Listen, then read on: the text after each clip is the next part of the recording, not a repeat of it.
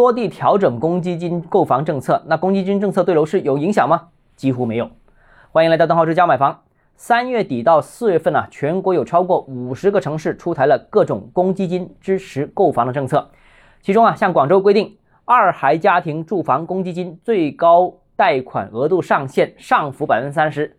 乍一听嘛，全国大范围实施，幅度也不小，但实际情况不是这样的。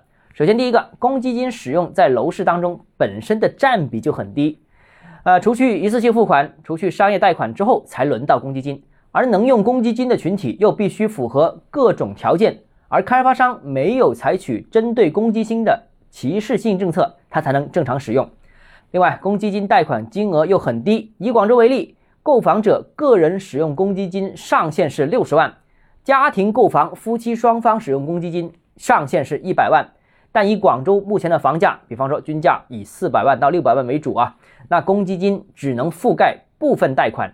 剩下的贷款依然要采用商业贷款，所以最终是一种组合贷的方式。所以单纯只调整公积金，只是调节了市场的很小的一部分，市场几乎是觉察不到的。第二就是实际受惠也有限，很难因此刺激市场需求的释放。也以广州为例啊，必须是二孩家庭，而且是首次购房才能享受这个政策。这两项叠加在一起，一百个购房者，我估计也没有一个能享受啊。